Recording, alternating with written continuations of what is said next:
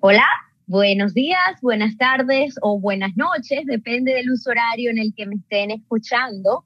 Bienvenidos a Sin Título, un podcast de la Iglesia Dios Admirable Maracaibo para esa gente a la que los chamos le dicen viejo, a la que los viejos le dicen chamo y realmente no saben dónde están. En este nuestro primer episodio vamos a hablar un tema súper interesante acerca del el éxito y esa extraña sensación que tenemos de querer ser exitosos. Pero bueno, ya vamos a hablar de eso. Antes vamos a hablar un poco de qué es esto, por qué estamos aquí, ya que este es nuestro primer episodio. Y mm, bueno, para los que no me han escuchado nunca o nunca me han visto o no me conocen, eh, mi nombre es Rosana, soy una venezolana viviendo en Canadá desde hace seis años. Soy ingeniera de profesión, soy viajera, de corazón y soy cristiana eh, en construcción, para que rime pues. Eh, en construcción en proceso, en, proceso de, de, ser mejor, mejor cristiana, mejor esposa, mejor hija, mejor todo, porque yo quiero ser mejor siempre, pues. Eh, y porque a eso es que Dios creo que nos ha llamado. en fin, bueno, bueno, ya hablé mucho mío, ya eso está muy hablado. Vamos a hablar un poco acerca de este podcast. Para eso eh, quise invitar como primer invitado a nuestro primer episodio a uno de los coinventores de esta idea, a una de las personas que, que co-creó o que está coproduciendo, esa palabra co, en fin, no sé, esta idea y es un gran amigo, un viejo amigo, creo que nos conocemos de que somos niños, eh, Daniel, Daniel Núñez. Bienvenido, Daniel. Eh, sí.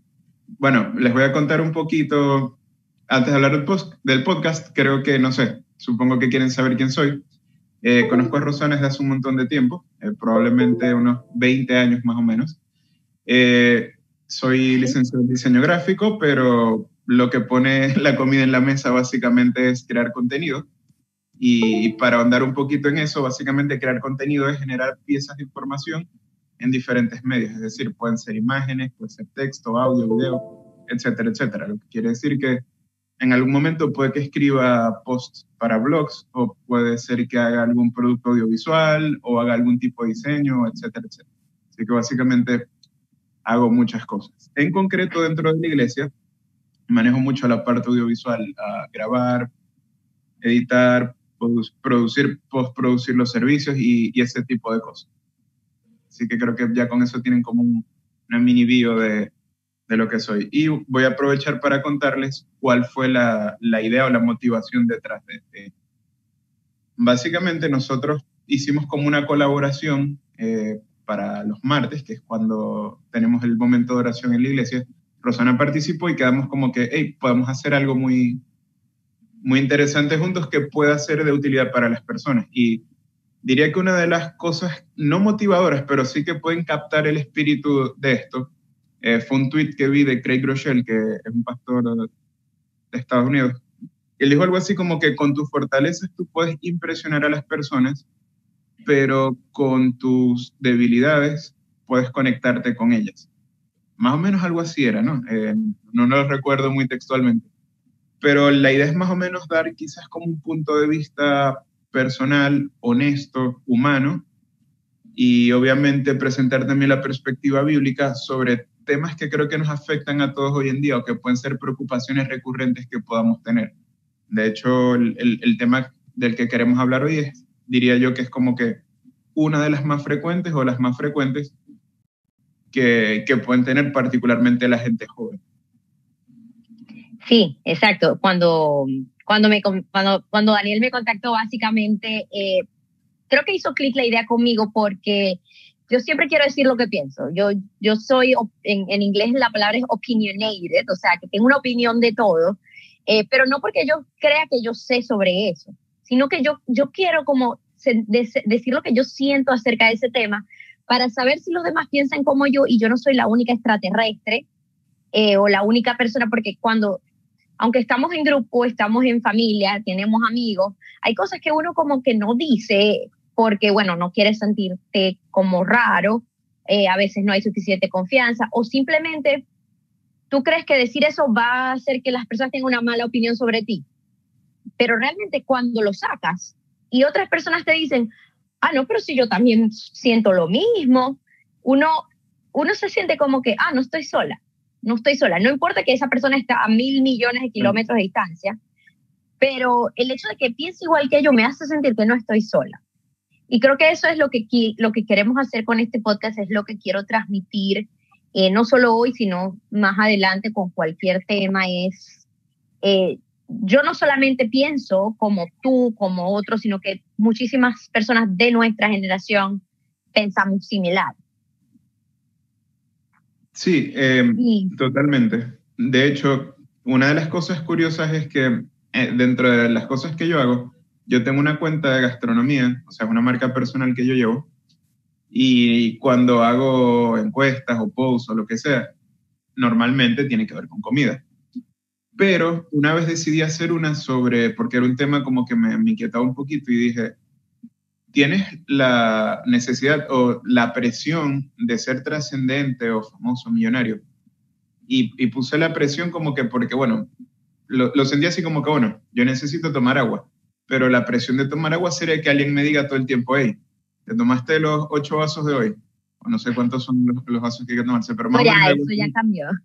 Y, y, y, sí, probablemente. El, punto es que yo pregunté eso y muchísima gente me, o sea, votaban que sí, que sentían la presión de, de ser trascendentes o millonarios o famosos o lo que sea. Y es muy curioso porque el, rango de edades de personas que me siguen están como más o menos nuestra edad, como entre 20 y algo y 40 y algo. Es decir, personas que todavía son activas laboralmente. Quizás algunos todavía están estudiando, pero es más o menos ese tipo de edad. Y fue algo como que dijo, me hizo sentir, wow, porque yo también lo siento a veces, no te lo voy a negar. Yo creo que nosotros sentimos esa, esa presión de ser trascendentes o exitosos en algún momento, a veces constante. Es verdad. Y bueno, vamos a hablar de una vez, vamos a entrar en tema de una vez, ya que estamos hablando de, del éxito y de la presión de ser exitosos. Ese es nuestro tema de hoy, es el éxito y la presión o necesidad de ser exitoso. Y mm, vamos a empezar tipo diccionario, porque a mí todo, a mí cuando vamos a hablar de algo, por lo menos necesito saber algo objetivo y, y, lo, y lo busco en el diccionario o realmente no es en el diccionario, realmente lo googleo. Yo todo lo googleo sea, eh, me da risa porque mi mamá siempre me pregunta cosas, Rosana, ¿cómo se hace tal cosa en la computadora? Y yo, el 90% de las veces yo no sé. Yo lo que hago es, yo lo que hago es que escribo cómo se hace tal cosa en la computadora y lo googleo.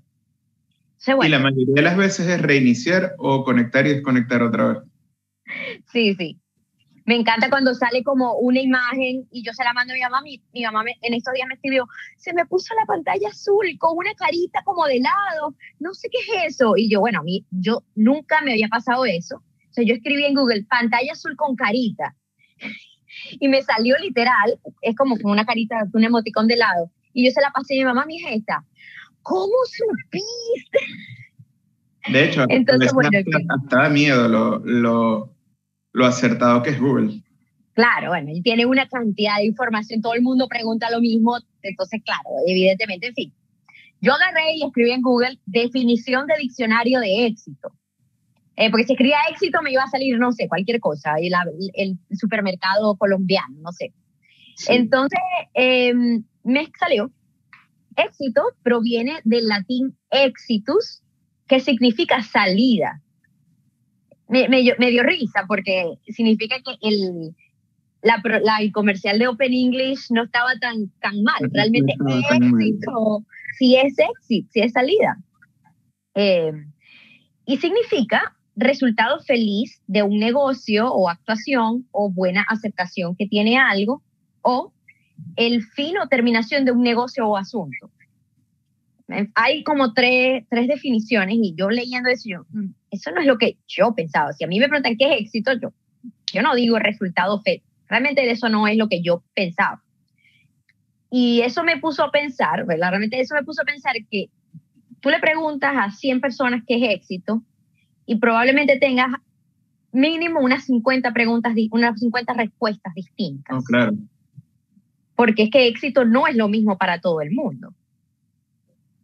Sí, yo creo que es ese tipo de cosas en las cuales no solamente tienes una, una definición muy personal de lo que es el éxito, sino la manera en la que tú convives o tratas de coexistir con, con el éxito o la falta de éxito también puede ser muy personal. Es decir, eh, de pronto para, para algunas personas el éxito puede ser entrar a la universidad, pero para otras personas donde toda su familia fue a la universidad, el éxito puede ser tener un doctorado o, de pronto ni siquiera, de pronto tú piensas que los que estudian son fracasados, para ti el éxito es llegar a las grandes ligas en el béisbol.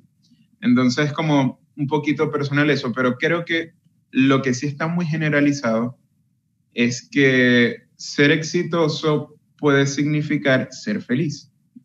Y no estoy seguro si, si siempre va a ser así. No sé qué piensas ¿tú, Crees, ¿tú crees que ser exitoso no es, no es igual a ser feliz? creo que no necesariamente va a ser así. A ver, eh, yo creo, o sea, mi definición personal de éxito eh, es un poco, no sé, centrado en, en, la persona. Es decir, para mí éxito es lograr las metas que tú te propones y sentirte feliz con eso. Que es una definición un poco, no sé, obvia. Es decir, porque varía de cada, de cada quien, es muy relativo, ¿no? Pero, pero yo creo que es eso. Y, y honestamente, que, creo que tiene que ver porque las personas piensan, y nosotros, de hecho nosotros pensamos que, que, las personas exitosas son felices.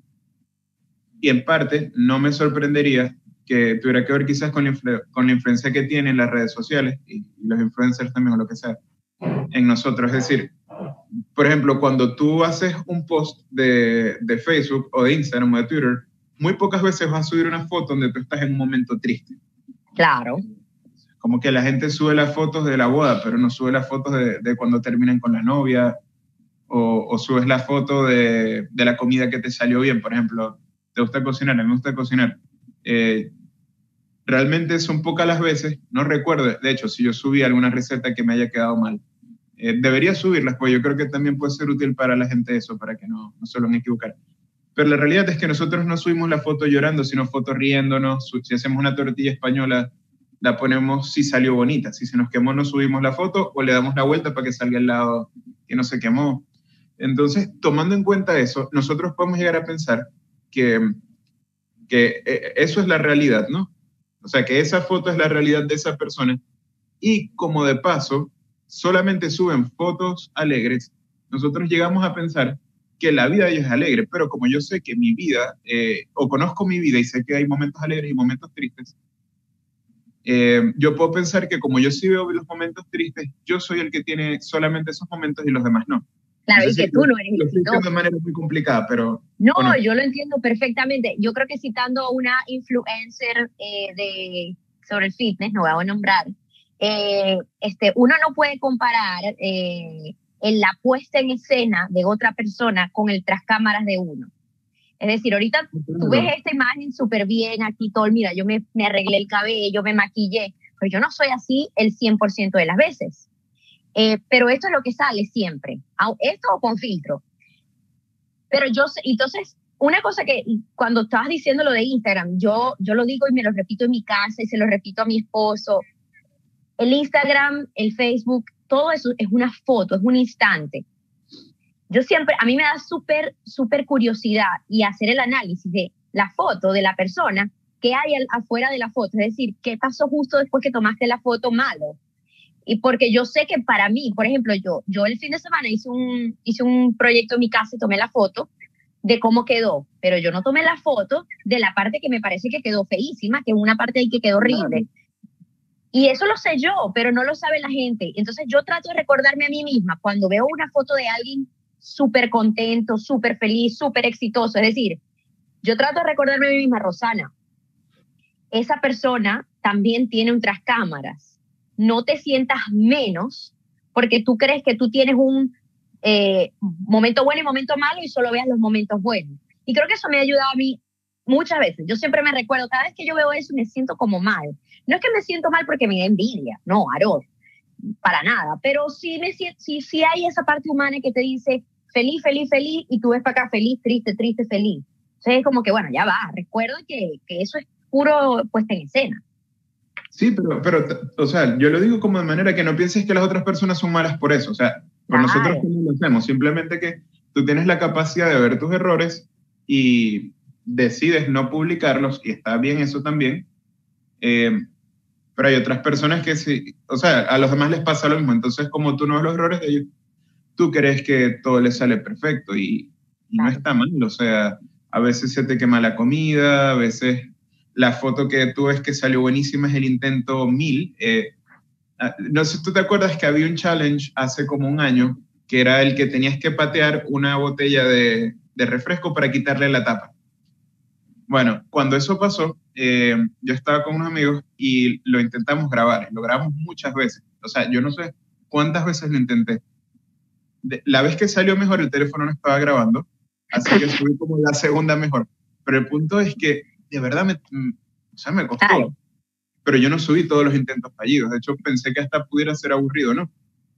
Y, y pensándolo bien, yo creo que si nosotros abordamos eso desde una perspectiva como sana emocionalmente, no sé cómo llamarlo, de hecho hasta está bien. O sea, entender que los demás también tienen momentos difíciles o tristes, pero ver sus momentos alegres para inspirarnos. O sea, yo creo que si yo veo que una persona sube que se graduó o se casó o cumplió una meta en su vida, yo debería sentirme alegre por eso, no debería sentirme mal. Es como que qué bien que esta persona pudo hacer eso.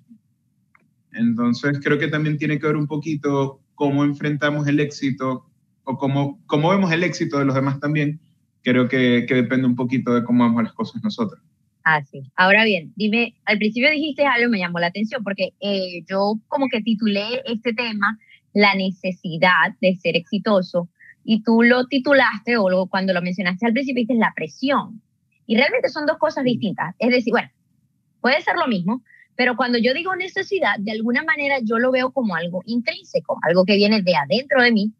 Y tú cuando hablas de presión, tú lo hablas como algo que viene de afuera. Daniel piensa que el ser exitoso para nuestra juventud, nuestra generación, que es juventud, yo tengo 30 años, este, para la gente, o sea, para esta, esta generación, ¿tú crees que es algo de adentro, de afuera, mi piniti? ¿Qué piensas tú? Oh, yo creo que son los dos. O sea, tú tienes una presión que es la, la presión. Obviamente todo depende de cómo abordas tú las cosas, ¿no?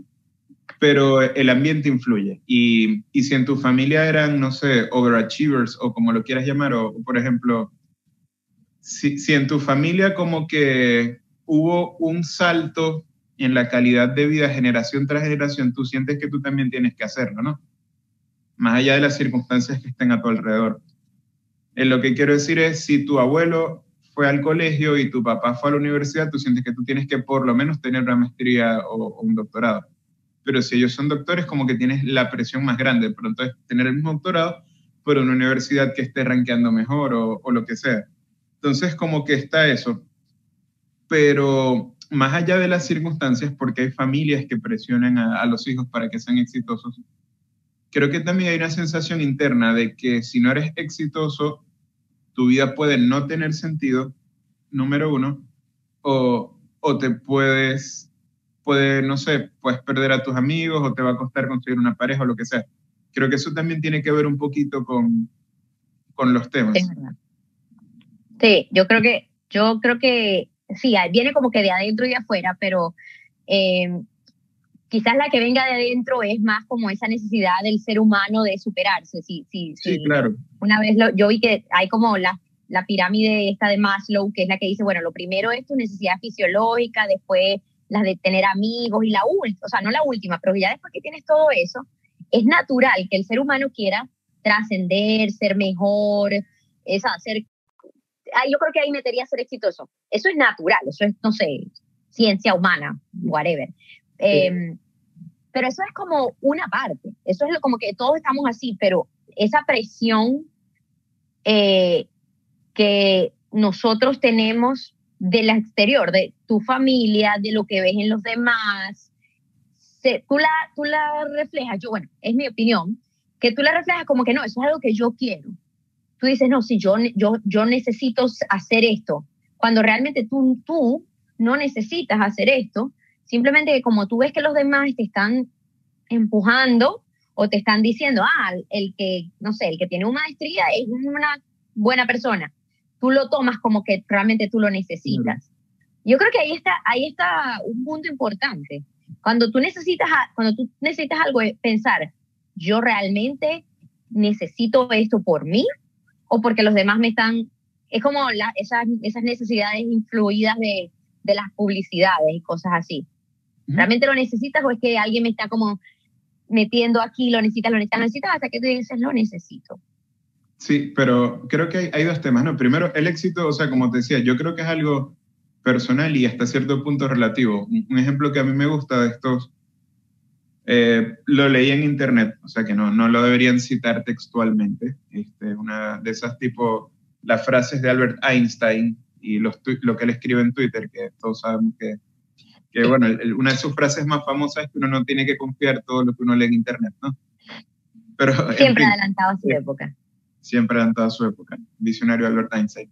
Eh, pero el punto es, era algo así como que decían que los grupos de rock querían ser como los Beatles, porque bueno, este grupo que básicamente innovó muchísimo musicalmente hablando, pero que Kiss, eh, para los que no saben, Kiss es como, es, un grupo americano donde ellos, cada uno tiene como una, una identidad artística y se pintan la cara y tal, aunque la música de ellos es promedio, es decir, la música quizás, en mi opinión, no es innovadora, innovadora como que el espectáculo tal. Ellos decían que ellos quieren ser como Coca-Cola.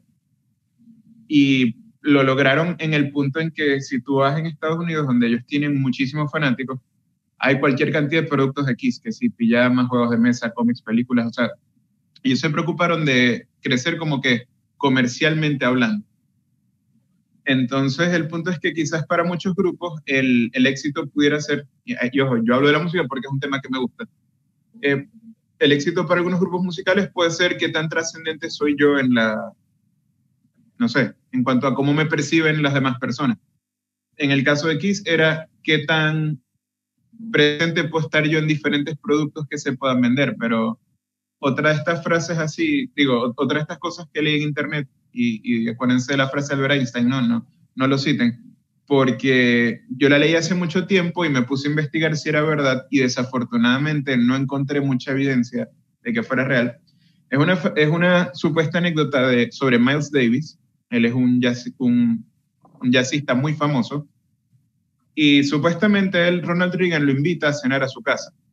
Y Nancy, la esposa de, Ronald Reagan, que era el presidente de Estados Unidos, eh, ella le pregunta que qué hace él para, qué hizo él para merecer estar sentado en esa mesa. Y él le dice, bueno, yo cambié el curso o la dirección de la música popular por lo menos cinco o seis veces en la historia. ¿Qué has hecho tú para estar acá?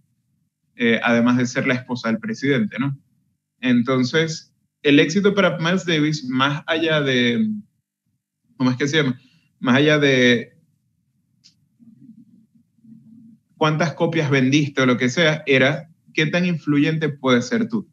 Y a lo que voy con esto es, si tú agarras y tú oyes, por ejemplo, las canciones de reggaetón viejo, eh, de esos que no se bailan hace tiempo, este, te vas a dar cuenta que siempre decían, no, llegamos a las siete cifras, llegamos a no sé qué cosa, tal, porque para ellos eso era lo importante. Ninguno de ellos está buscando innovar en nada.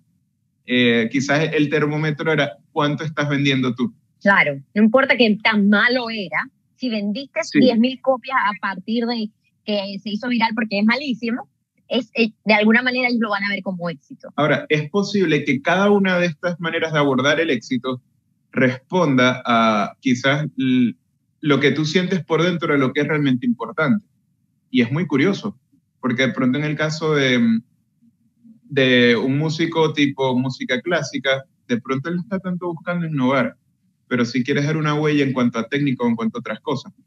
Pero de pronto la motivación del que se enfoca en las copias vendidas puede ser más similar a la motivación del que quiere ser millonario. Honestamente no conozco las motivaciones de cada quien porque son personales pero no sé si me entiendes, creo que reflejan un poquito la manera en que vemos las cosas. Y es importante también pensar, más allá de cómo lo veo yo, quizás qué dice la Biblia sobre el éxito, ¿no? O, cuál es quizás el concepto cristiano del éxito. Yo creo que eso también a veces tenemos que, tomarlo en cuenta. Es verdad, yo, yo cuando estaba pensando esto empecé a buscar así como eh, Google. Yo no, hago, yo no agarro la Biblia y la abro, sorry, yo lo googleo en mi página de, de, bible.com, ¿qué dice la Biblia sobre el éxito o la palabra éxito? Y eh, bueno, hay muchísimas cosas. Este, una de las cosas que me, me llamó la atención a mí, me dio curiosidad, es eh, que o una de las preguntas que salía en Google es, está mal, está mal, o sea, si la Biblia dice que está mal ser exitoso fuera de la, fuera de la iglesia, es decir, ser exitoso a nivel laboral, profesional, eh, como lo diría eh, la palabra secular. Esa palabra está horrible, pero no importa. Em, entonces, eh, mucha gente lo preguntaba, ¿no? Yo digo, bueno, la verdad es que yo también me pregunto eso. o sea, para mí la respuesta es no, porque yo, yo no creo que eso es, pero querías encontrar como la, la, la base cristiana. Y en, en, el libro de Eclesiastes, eh, lo, dijo, lo decía tres veces, entonces eso fue como que reassuring, o sea, fue como, ah, ok, si lo dice tres veces es porque es verdad. eh, que es, o sea, que es bueno que el hombre disfrute, el hombre y la mujer en general, disfrute de, del fruto de su trabajo. Y entonces, y, y, dije, bueno, me voy, a, me, voy a, me voy a hacer como un, una calcomanía de si me la pego así en la cartera cada vez que la abro y vaya a pagar para comprarme unos zapatos. O sea, eh, no, no está mal hasta cierto punto, por supuesto. Eh, no, es, no está mal que tú disfrutes del, del fruto de tu trabajo y el fruto de tu trabajo a veces puede ser el éxito. Sí. Ah, de hecho, hay, hay algo que es curioso, ¿no? Y quizás haciendo un poquito referencia a lo que hablábamos más al principio, hay, hay un caso interesante que es el de J Balvin que creo que todo el mundo sabe, es como que uno de los cantantes más populares ahorita. Y mm, el tipo, si tú lo miras objetivamente, probablemente es una persona exitosa en diferentes parámetros. O sea, vende un montón de discos o, o descargas, porque ahora son descargas digitales, ¿no? Yo no sé si la gente ya compra todavía discos en físico.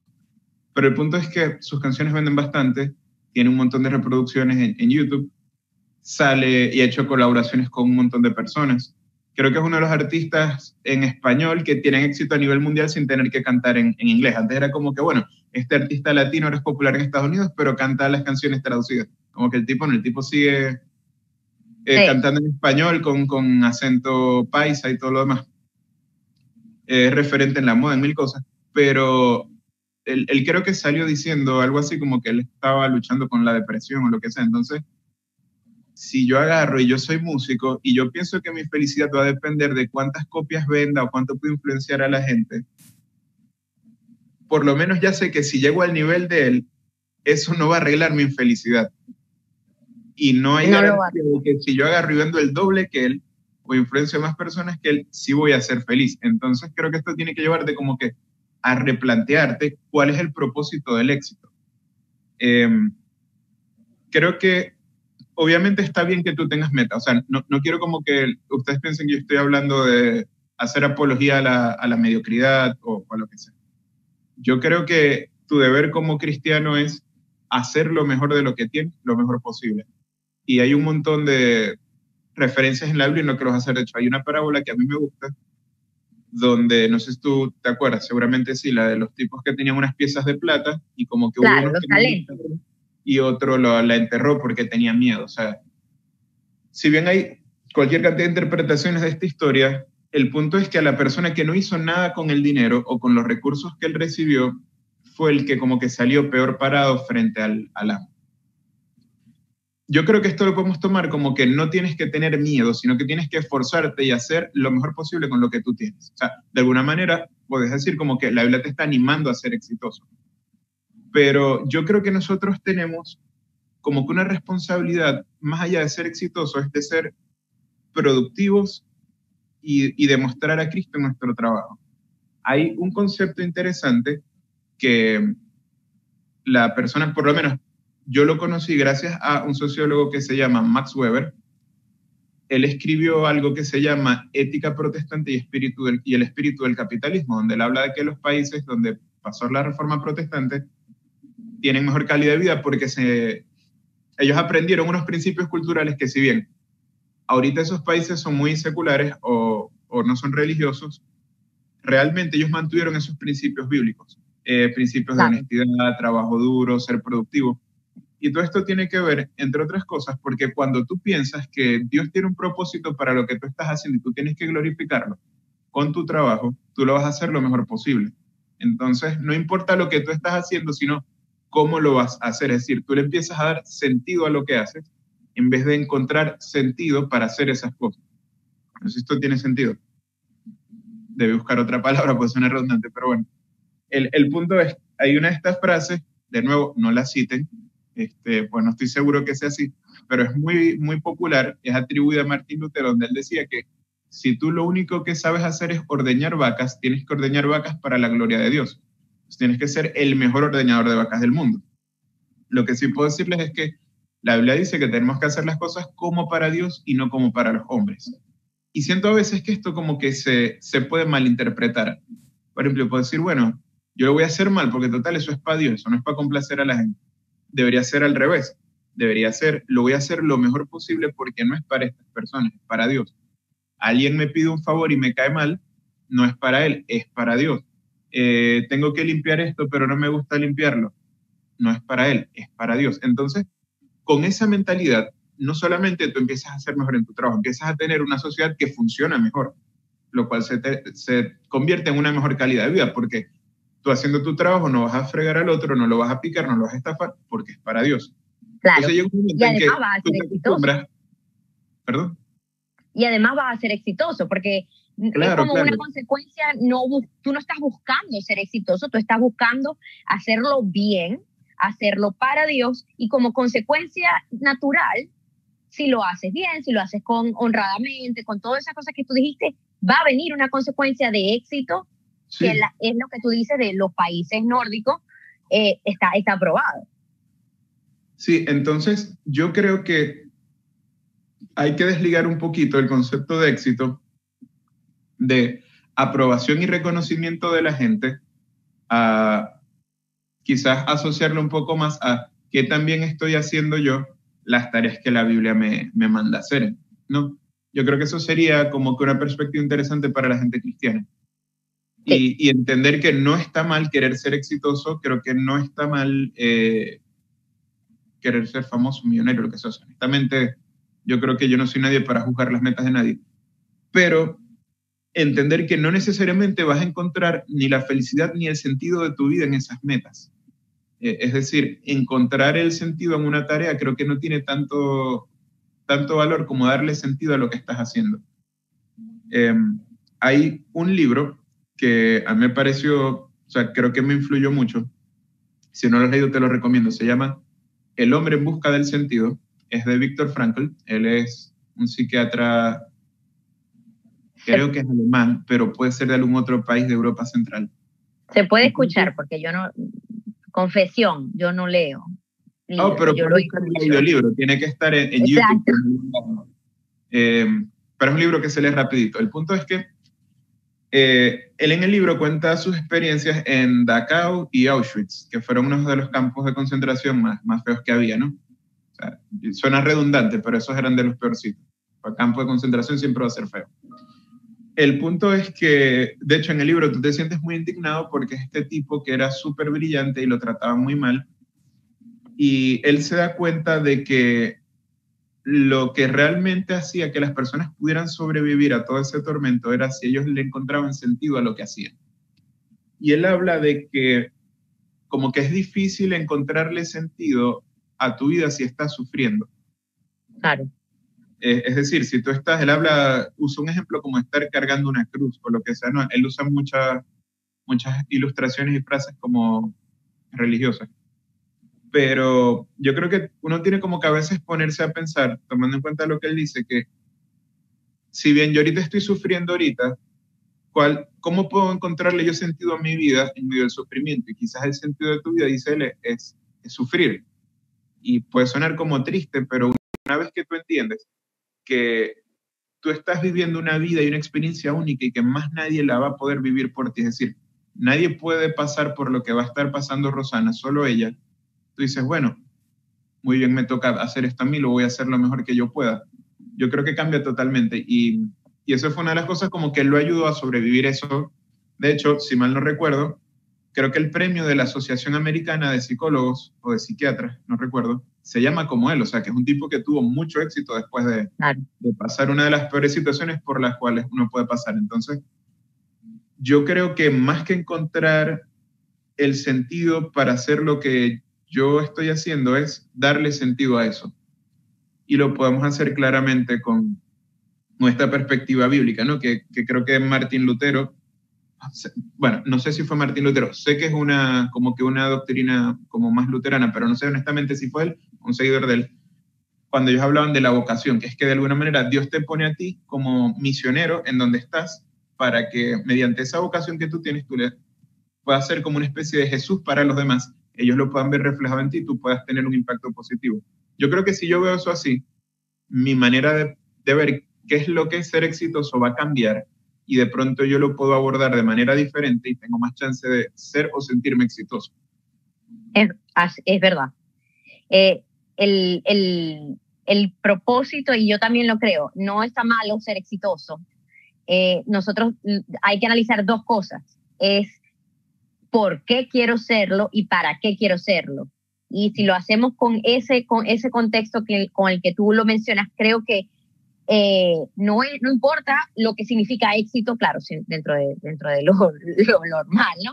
No importa lo que significa éxito para mí, si tienen las correctas razones, es decir, el correcto motivo y el correcto propósito, cumplirlo me va a hacer feliz, cumplirlo me va a hacer, me va a dar propósito, me va a dar felicidad en mi vida, porque sé que lo estoy cumpliendo para algo, no simplemente ser, ser millonario para ser millonario.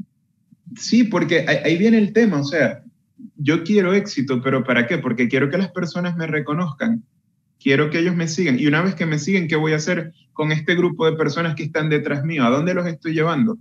¿Qué voy a hacer con ellos? Y yo creo que esas son preguntas que no nos hacemos. De hecho, entre las cosas que hago, yo hago estrategias social media y manejo redes para diferentes clientes. Y una de las cosas muy curiosas es que a veces yo tengo que explicarles que el éxito realmente no lo vas a medir en cuántos seguidores tienes, sino si tú logras mediante estas cosas incrementar tu número de ventas. Es decir, lo, la manera que tú vas a medir realmente si estás llevando bien las redes o no, en última instancia es con el contador, si estás ganando más dinero. Porque si no, te estás siguiendo más gente, pero le estás realmente sacando provecho a eso. Es decir, todos queremos, o mucha gente quiere, algunos quieren, no, no puedo hablar por todos, de pronto habrá gente que no quiere que lo siga nadie en Instagram, pero como que mucha gente quisiera tener muchos seguidores, pero tú te pones a ver, ¿y para qué? O sea, solo porque quiero abultar ese número para que cada vez sea más alto. Eh, o es realmente porque tengo algo que decirles a ellos, porque los quiero impactar positivamente, porque quiero un tengo un producto y quiero venderlo, o sea, no sé, ¿qué valor les puedo aportar a ellos? Si no, realmente para qué los quiero. Y todo esto tiene que ver de nuevo con que qué valor le doy yo o qué sentido le doy yo a lo que estoy haciendo y a lo que puedo hacer. Y te voy a poner un ejemplo. Probablemente una de las profesiones más complejas que hay, hay muchas difíciles, pero puede ser, no sé, ser neurocirujano o alguna de estas, cosas así. Y realmente él está trabajando en un quirófano, pero en el quirófano también van a trabajar otras personas que quizás no tienen el mismo nivel de, de instrucción académica o experiencia como puede ser la persona encargada de la limpieza, que es un trabajo más humilde, pero igualmente respetable. Y, y el tema es que si tú trabajas en eso, tú puedes verlo como que, qué chimbo que mi trabajo es limpiar el sucio, o puedes verlo como que gracias a que yo limpio esto, el doctor no se resbala y la operación es un fracaso, o la persona que está en el quirófano no, no se contagia con una bacteria, se infecta y se muere entonces tú eres partícipe directamente del bienestar de otro ser vivo. Sí es una tarea que es más sencilla de hacer, pero tú queda de tu parte, si tú lo ves como que Dios te puso ahí para que tú garantices la limpieza del lugar y esa persona pueda salir bien de la operación, o si tú lo ves como que es lo único que puedes hacer y desafortunadamente te toca hacer eso. Y lo que me tocó, exacto. Es lo que me tocó. Y a mí me ha pasado, me ha tocado hacer tareas que que yo puedo decir, Dios mío, siento que mi vida se está desperdiciando aquí, o siento que esto no tiene sentido, que estoy perdiendo el tiempo. Y luego te das cuenta que tú eres el que le puede dar sentido a eso, que, que Dios te está llevando a ese lugar por algo y que puedes hacerlo lo mejor posible. Y, y es como que en ese momento yo entendí que, que incluso cosas, por ejemplo, en la iglesia, como desenredar cables o mover sillas, están muy bien. alguien tiene que hacerlo. Y si puedes hacerlo tú, ¿por qué no? Yo creo que si, si tú ves la vida desde esta perspectiva, te vas a sentir más exitoso, pero no entender, o sea, yo no quiero que piensen que les estoy diciendo, confórmense con lo que hacen, sino háganlo lo mejor posible, porque deben entender que, que sí tiene sentido todo. Es verdad. Y bueno, si, si han llegado hasta aquí sin, sin cerrar el, el YouTube, es porque les ha interesado lo que estamos diciendo. Eh, ya estamos acercándonos un poco al final de, de, este nuestro primer podcast y no quisiera seguir sin llamar como que si de verdad llegaron hasta aquí es porque esto no les pareció aburrido o porque yo les pedí que por favor lo vieran, en cuyo caso, bueno, fine. Pero si llegaron hasta aquí, eh, seguramente han pensado han pensado cualquier cantidad de cosas con respecto a lo que estamos diciendo. Si no, yo, yo te animo o te, te, invito a pensar en alguna de estas cosas, ¿no? Eh, ¿Qué es el éxito para ti? Hay gente que nunca jamás en su vida lo ha pensado, hay gente que va por su vida y, ya, pero cuando te detienes a pensarlo, a lo mejor recibes respuestas de tu, en tu mente que te ayuda, te, te hace sentir bien, ah, chévere, o sea, yo pienso esto y estoy haciendo, a veces te das cuenta de que el éxito para ti es algo que no está cerca de lo que estás haciendo y puedes cambiar lo que estás haciendo. Pero no solamente pensar qué es el éxito, sino como lo dijimos temprano, ¿por qué quieres ser exitoso o por qué quieres ser esa definición que tienes de éxito y para qué? Si llegaras mañana a, tener ese éxito, si tu definición es Exitoso es tener tres carros. Si mañana mismo tuvieras tres carros, ¿qué vas a hacer con eso? Eh, obviamente, generalmente nos ponemos una meta lejos porque no, no, la idea no es ponerse como que pequeñas metas. Sí son, pero generalmente éxito es como una meta más lejana. Pero piensa por un segundo, si mañana cumplo mi meta de ser exitoso en los términos que eso signifique, ¿qué voy a hacer con eso? Y lo dejo ahí como eh, abierto. Realmente me gustaría muchísimo saber qué piensan otras personas acerca de este tema. Em, si están escuchando esto, por favor, y tienen alguna opinión, por favor, eh, escríbanla en los comentarios, qué piensan sobre ser exitoso, si están de acuerdo, si no. Y, y sobre todo, pues, ¿para qué? ¿Para qué? Sí, y, bueno, obviamente, si les gustó, eh, suscríbanse, eh, denle me gusta al video porque eso ayuda a que más personas lo puedan ver y podemos crear más contenido. Y denle también a la campanita para que les aparezca. Este, así que es importante que hagan eso, ¿no? Ah, sí, todas esas cosas de redes sociales que puedan hacer tipo like, comentar, todo lo hagan, pero principalmente eh, este, coméntenos sus, lo que deseen. Eh, realmente ya, ya estamos llegando al final. Quiero simplemente agradecerte a ti, Daniel. Muchísimas gracias por tu siempre interesante conversación. Siempre tienes algo que decir y eso me encanta. Em, y gracias a cualquiera que nos esté escuchando. Si les gustó, díganos. Eh, si no les gustó también, realmente, eh, cualquier opinión es bienvenida, qué nombre quieren que tengamos, qué temas quieren que toquemos. Si alguien quisiera estar aquí algún día hablando conmigo, no tienen que saber tanto como Daniel realmente, pueden tener simplemente una opinión al azar. Em, pero pues estoy muy, muy, muy, muy eh, interesada en saber qué tienen que decir. Así que pues muchísimas gracias y que estén muy bien. Chao. Mm.